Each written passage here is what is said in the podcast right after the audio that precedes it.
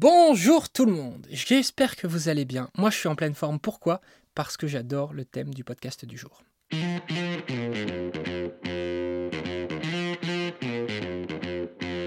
Le podcast des maternelles, c'est un podcast de France Télévisions et aujourd'hui on parle des triplés. Vous allez entendre Anaïs. Anaïs, je vous le dis tout de suite, c'est un personnage, personnalité forte et il en faut car elle a 5 enfants dont des triplés qui ont aujourd'hui 22 mois. Donc on imagine qu'en termes de charge mentale et qu'en termes d'emploi du temps, on est sur quelque chose d'un petit peu chargé. Voilà.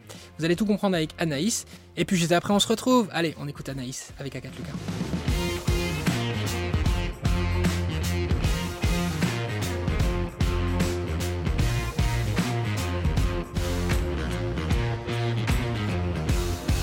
Imaginez, vous êtes euh, en train de faire votre échographie, là vous vous apprêtez à voir le petit embryon et tout qui est là.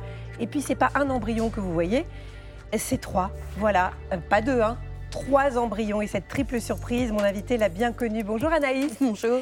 Quel bonheur de vous avoir ce matin. Euh, Vous avez 36 ans, vous êtes la maman de Lucas qui a 11 ans, de Victor qui est décédé à la naissance en 2017, parce qu'on va en parler, vous avez vraiment eu une histoire avec euh, la maternité qui est, je dirais, à la fois très triste et très heureuse, très dense. Euh, Cléa a 4 ans, et puis vous avez donc les trois triplés. Euh, c'est un pléonasme, hein, les triplés, on va dire. Marcus, Marceau et Gabin, qui ont tous les trois 22 mois. Euh, alors, donc, on l'a dit, un petit peu, votre parcours gynécologique, vos expériences de l'accouchement n'ont pas été un long fleuve tranquille, Anaïs. Loin de là. Est-ce que vous pouvez vous raconter un peu tout ce qui vous est arrivé? Parfois Eh de bien, très traumatique. hein. L'histoire a commencé du coup il y a 11 ans, avec Mhm. la naissance de Lucas, une belle grossesse, complètement insouciante. euh, Donc, tout bien, parfait. tout normal. Parenthèse enchantée. Exactement. J'accouche assez vite. On Mhm. était tous les deux, c'était parfait. On en était même à trinquer au champagne six heures après, quand euh, trois médecins ont débarqué dans la chambre et m'ont dit on vous descend en salle d'accouchement, ça va pas du tout. Si, ça va très bien. et là, ils me reprennent une tension et j'étais toujours entre 18 et 19. Donc, on m'a dit, vous faites une prééclampsie. Voilà. Et ensuite, euh, HELP syndrome et, euh, et tout ce qui s'ensuit. Donc, on m'a mis dans une salle d'accouchement un, un KGB. Et clairement, on m'a dit, euh, bon, bah, là, euh, barre ép- épigastrique, euh, puis après, ce sera convulsion. Et puis après, bah, on ne peut plus rien faire pour vous parce que vous avez déjà accouché. Le traitement, c'était ça, quoi. Donc, euh, Et donc, alors, petit comment- coup de peur Oui. et je m'en suis remise euh, toute Naturellement, seule, toute euh, seule. naturellement, voilà. Bon. Par contre, après, on commençait du coup les problèmes de contraception. Je ne pouvais plus avoir ma petite pilule de mes 15 ans. Oui. Euh, je n'ai pas supporté les pilules euh, progestatives. Donc, on a dit, bah, c'est pas grave, de toute façon, on ne veut pas un enfant unique. Donc, euh, on continue sur la lancée. Et puis, euh, cinq ans après, ça ne venait toujours pas. Donc, on a fait une microstimulation ovarienne. Et là, on a eu euh, Victor. Donc, euh, belle grossesse, un petit peu difficile parce qu'il était très, très, très, très grand. Mhm. Et euh, malheureusement, il a serré un nœud dans le cordon. Donc, il est décédé à terme la veille de l'accouchement. La veille de l'accouchement. Bon, ça, pff, j'imagine que c'est le- drame, c'est le drame de votre vie. Ça, c'est On appelle ça le deuil périnatal, mais pour moi, c'est le décès périnatal. Euh, C'est un deuil qu'on ne peut pas faire. quoi. Mm, Oui, c'est ça. Voilà. Malgré tout ce qui nous est arrivé de bon après, Oui, oui, oui. euh, voilà. Ça reste. je pense qu'avec 12 enfants derrière, euh, il a sa place. Et... Oui, c'est ça. ça Vous êtes marqué à vie, évidemment. Bien sûr, on vous comprend. Euh, et puis alors, ensuite, Donc Cléa après, est un bébé arc-en-ciel, ma petite Cléa, une grossesse atroce, hein, parce que forcément, euh, Vous la peur, aviez- la oui, peur vous de ma peur vie, j'ai passé... euh, bah, du coup, ils l'ont déclenché à 36 plus 1, Mhm. parce que euh, bah, parce qu'ils se sont vite rendus compte qu'elle serait beaucoup mieux dehors que, que dans mon ventre avec toutes les angoisses que j'avais. Mhm. Et on avait déjà des signes. euh, J'étais suivie du coup pour la prééclampsie et on avait Oui, des signes. J'avais des mains gonflées, des... le placenta était peut-être pas nickel, elle a fait une bradycardie. donc ils ont dit eh, on la sort et, et c'était très bien comme ça parce qu'elle n'était pas, pas toute jolie, toute rose hein, non plus. Ah oui, c'est vrai. Ouais, donc vous étiez, Voilà. voilà, ils- ils ont, là vous avez eu une très très bonne prise en Oui. charge. on Et- a mis un pied dans la petite prématurité. On était juste en unité kangourou une semaine, mais euh, Bon, enfin On a notre bien passé globalement. exactement. Et euh, bah, je sais pas, vous voulez pas en rester là, vous, vous Bah, C'était calme quand même. Deux enfants, ça fait pas beaucoup de bruit. Donc on a dit on va quand même faire un petit dernier. Et puis bah, nous voilà repartis. Et puis bah, là, je me présente. Bah, J'avais un taux bêta-HCG qui n'avait pas vraiment doublé en 48 heures. Donc j'étais comme d'habitude pessimiste. Entre-temps, j'avais vu deux Mm. grossesses arrêtées quand même autour de 10 semaines. Où on ne sait pas ce qui s'est passé. Il y avait les vésicules vitellines, donc un signe de vie, mais on n'a jamais vu de cœur. Donc, euh, C'était peut-être un œuf clair, non? Je sais pas. bah, bon, ils ont dit grossesse molaire, œuf clair. Ils n'ont jamais su. Ils ont appelé ça grossesse arrêtée, pas fausse couche, parce que de moi-même, j'ai jamais rien Oui, ça. Bon, là, quand même, vous êtes enceinte, c'est-à-dire que vous savez que vous êtes enceinte, là, vous je- allez faire l'échographie, et là, qu'est-ce qui se passe? Racontez-moi tout par le menu. Pour certains, c'est le drame, pas pour moi. Euh, là, bah, on est en plein Covid, donc je suis seule à l'échographie. Évidemment, sinon c'est pas drôle. Exactement. Et j'étais pas très novice en échographie. Donc moi, j'ai tout de suite vu deux sacs gestationnels. Et comme le taux n'avait pas euh, doublé, franchement, euh, j'ai dit, bah, y a- ils sont morts, il n'y a rien dedans, quoi. Ah ouais. Donc euh, elle se rapproche d'un premier sac. Elle me dit, bah, il y a un cœur qui bat. Se rapproche du deuxième sac. Surprise, Madame Ballot, il y a un deuxième cœur qui bat. Félicitations. Elle reste sur le Donc deuxième. vous dites, j'ai des jumeaux, J'ai des jumeaux, on en avait dans la famille. euh, Moi, ça, on aurait préféré la place de Victor ou Cléa. Oui, Là, c'était le petit dernier normalement, mais euh, moi, je les accueillais. euh, J'étais ravie. oui c'est ça. Et, euh, et donc là, elle reste sur le deuxième pour faire les mesures. Elle me dit bon bah tout va bien, je vais quand même retourner sur le premier et le mesurer. Et on est passé de surprise, Madame Ballot, à là, on a un problème. Je Ah. dis, il est mort entre temps, il se passe quoi? Elle me dit non, le premier, il est deux. donc vous attendez trois bébés et les trois cœurs battent. Donc elle, il y en avait deux dans une seule poche, c'est ça? Bah, Et on ne pouvait pas part? vraiment le déterminer encore, ça. D'accord. euh, Bon, comment vous avez réagi? Parce que là, donc c'est quand même une bombe, quoi, ce qu'on vous annonce, c'est un choc. Et sur le coup, moi, j'étais j'étais contente et moi, j'ai tout de suite vu. Je suis toujours pessimiste vu le parcours et je me suis dit, bah, du coup, j'ai deux chances de plus que n'importe qui d'avoir un bébé vivant à la fin. Quoi. C'est ça, je l'ai oui. pris comme ça, moi. Vous l'avez pris comme ça. Et, en plus, mari, elle m'avait annoncé qu'il y avait une grosse vésicule vitéline sur celui qui était caché au début. Donc, quoi elle vésicule vitéline bah, c'est le signe de vie, c'est le, le tout premier. D'accord. euh, voilà, c'est la première chose qu'on voit à une échographie avant de voir vraiment un embryon. Elle me dit en général, ces bébés-là, ils s'a- ils s'accrochent pas, vous allez le perdre. Mais elle me dit ça comme. Ouais, comme Comme si on va au euh, supermarché, vous quoi. disiez, tiens, oui, je vais m'acheter des tomates et toi, ça va voilà, ça. Et votre mari, alors comment est-ce qu'il a Et donc je rentre. Alors il arrêtait pas de me faire des messages parce que l'écho a duré longtemps. Donc je lui ai juste envoyé un cœur en Ah, il n'était pas là, il n'était pas il présent. n'était pas là. Donc je lui envoie un cœur bas. Je voulais pas mentir, Ouais. je vais pas mettre de pluriel.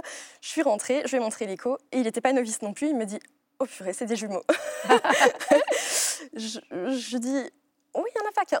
oui, oui. Non, tu rigoles. Non, je rigole pas, regarde bien. Il y en a trois. Et donc lui, ça a été tout de suite le côté euh, matériel. On venait de poser le permis de construire de la maison. Bon, bah, il n'y avait pas assez de chambres, du coup. Oh là là. Euh, notre grosse voiture, cette place, allait devenir la petite.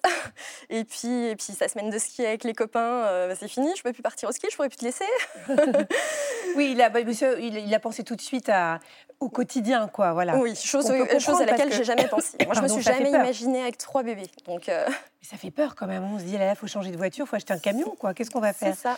Euh, Alors, comme c'est le protocole, hein, les médecins évoquent très vite avec vous la réduction embryonnaire. Surtout, j'imagine, avec votre parcours, encore plus. Bah, encore plus, mais euh, j'ai trouvé ça vraiment pas délicat en fait, parce Bien que, sûr. parce que d'autant plus avec notre parcours. Mais c'est vrai qu'ils m'ont clairement gâché le premier trimestre. Euh, nous, on n'était pas fermés à l'idée s'il y avait un problème. Euh, le seul problème qu'il y a eu entre-temps, c'est qu'on s'est rendu compte de- du type de triplé que c'était, et donc on avait deux vrais jumeaux et un singleton, Mhm. donc deux placentas pour trois. Du coup, le risque était sur les jumeaux. Donc du coup, s'il fallait en enlever, bah, c'était les jumeaux. C'était Ah pas oui. un bébé, c'était deux. Au risque de faire une fausse couche sur le troisième qui restait. Donc nous, on a eu un DPNI, comme euh, bah, sur euh, grossesse triple, c'était Mhm. obligatoire. Donc les trois trisomies euh, 13, 18, 21 étaient parfaites, les courbes étaient parfaites, il n'y avait rien de visible. Donc on a dit, bah non, on, on prend le risque de continuer.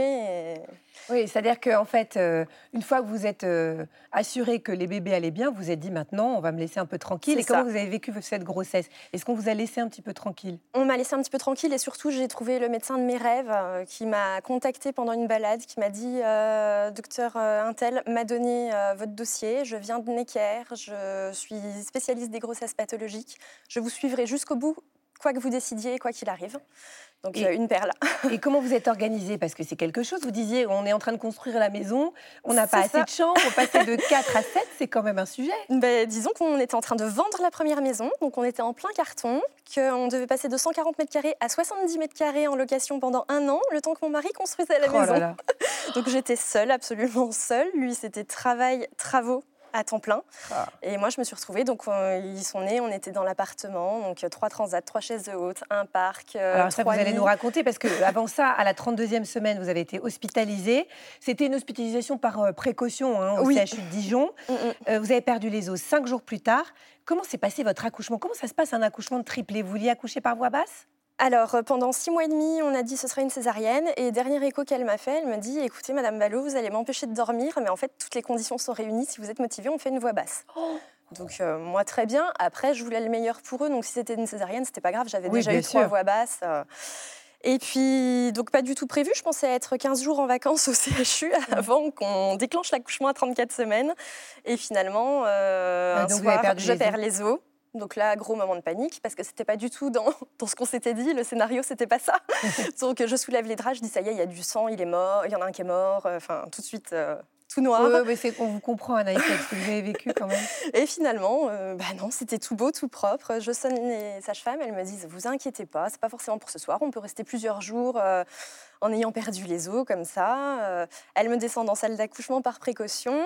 Et là, de garde, ma gynéco de rêve. et euh, elle me dit Non, mais vous oubliez tout de suite ce qu'elles vous ont dit. J'ai trois pédiatres. Je suis là, vous êtes là, j'ai aucune femme au travail, c'est votre soir. Bon, donc Et ça s'est plutôt bien passé. Très bien. Elle a refait une dernière écho et en fait, euh, mon petit singleton, il était vraiment euh, au milieu de ma poitrine, trop trop. Elle me dit, je pense que c'est prendre des risques pour rien de tenter la voix basse. On a 10 jours d'avance sur ce qu'on s'était dit, donc on part sur une césarienne. Très bien. J'ai eu aucun regret parce que franchement, la anesthésie, c'est tellement mieux que la péridurale. Oui, oui, ça c'est sûr. Et Bon. puis du coup, ils sont nés. Donc on a eu Marcus en premier, 1,6 kg. Marceau en deuxième, 1,8 kg. Et puis Petit Gabin qui, lui, n'était pas du tout prêt, 1,4 kg. Donc il a eu Ouais, un peu petit. Bon, ils sont voilà. allés en néonate, mais ça s'est très très bien passé. Oui. Même si c'est jamais des périodes très agréables. Et puis, au bout de huit semaines, le 4 décembre 2020, vous avez pu finalement rentrer avec vos triplés à la maison. Donc là, c'est la rencontre avec, euh, Avec. Lucas et Cléa. Comment ça s'est passé pour les deux grands? Eh bien, la petite, euh, elle avait trois poupons de plus hein, au milieu Mmh. des, des poupées, donc c'était parfait. Elle, elle a tout de suite été dingue euh, de chouchouter, de donner des biberons, elle voulait porter, euh, etc. Et puis le grand frère, bah, il a eu un petit frère avant, il n'a jamais pu jouer avec, donc il nous a dit tu nous refais un petit frère. Et puis, puis bah, il en avait trois pour le prix d'un, donc, donc aux anges aussi. Ce qu'il faut dire quand même à nos téléspectateurs, c'est qu'en plus de tout, vous avez repris le travail. hein. Vous le dites dans le, dans le reportage. Moi, je suis une femme active, je ne veux pas être une, une mère au foyer. Moi, ce qui me frappe le plus, c'est que vous êtes d'un zen. C'était pour les caméras, rassurez-moi. Ah non Vous engueulez jamais, ça crie pas, c'est pas. Si, ça crie, ça crie, mais c'est ce que je voulais en fait. Quand Oui. on a fait le dernier, c'est parce que la maison était trop calme. Donc le bruit fait partie du jeu. Euh, après, par contre, tout le monde me le dit dans mon entourage, on ne t'a jamais vu aussi détendu que depuis que tu as des triplés. C'est incompréhensible. C'est ce qui est le plus frappant. Est-ce que vous arrivez quand même à avoir des moments de couple? On a dû se faire un resto. Et euh, là, on prévoit, ça y est, de, de partir. On va les laisser deux nuits, enfin. On va se faire un petit séjour à Prague, parce qu'à chaque fois qu'on a évoqué Prague, avant on partait beaucoup Barcelone, Londres, etc. À chaque fois qu'on parlait de Prague, bah, je suis tombée enceinte et, et les bières sont pas chères là-bas, donc c'est trop dommage. donc là, on part le mois prochain, on se fait notre petit séjour. Et C'est mérité, comment vous je faites vous, vous, vous les placez chez les grands-parents? Ouais, on va les donner à, à papy, mamie. Bon, c'est bien. Puis on a vu votre grand aussi, Lucas, qui vous aide beaucoup. Quel âge il a, Lucas? Exactement. Lucas, il a 11 ans. Donc lui, bah, il n'a pas vécu une enfance euh, si simple, hein, parce qu'il y a eu le décès de son petit frère. Et puis après, bah, un tsunami quand même. hein, ces trois qui Bien arrivent sûr. là. euh, il s'est tout de suite rendu compte qu'on avait moins de temps pour lui. Puis contrairement à Cléa, il ne s'est pas joué tout seul. Donc il est Ah. toujours demandeur d'un petit jeu de société.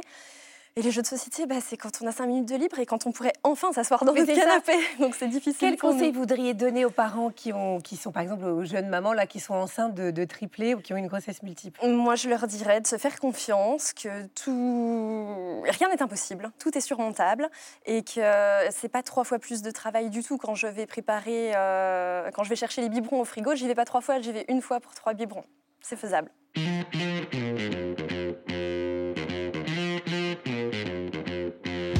Merci Anaïs, bravo et courage pour la suite. Merci infiniment pour ce témoignage. Voilà, c'est la fin de cet épisode du podcast des maternelles. J'espère que ça vous a plu. hein. voilà, je vais vous le dire comme je le pense. Et je vous souhaite à tous et à tous ben, une bonne journée, un bon week-end, une bonne nuit, bon tout ça quoi. Salut tout le monde.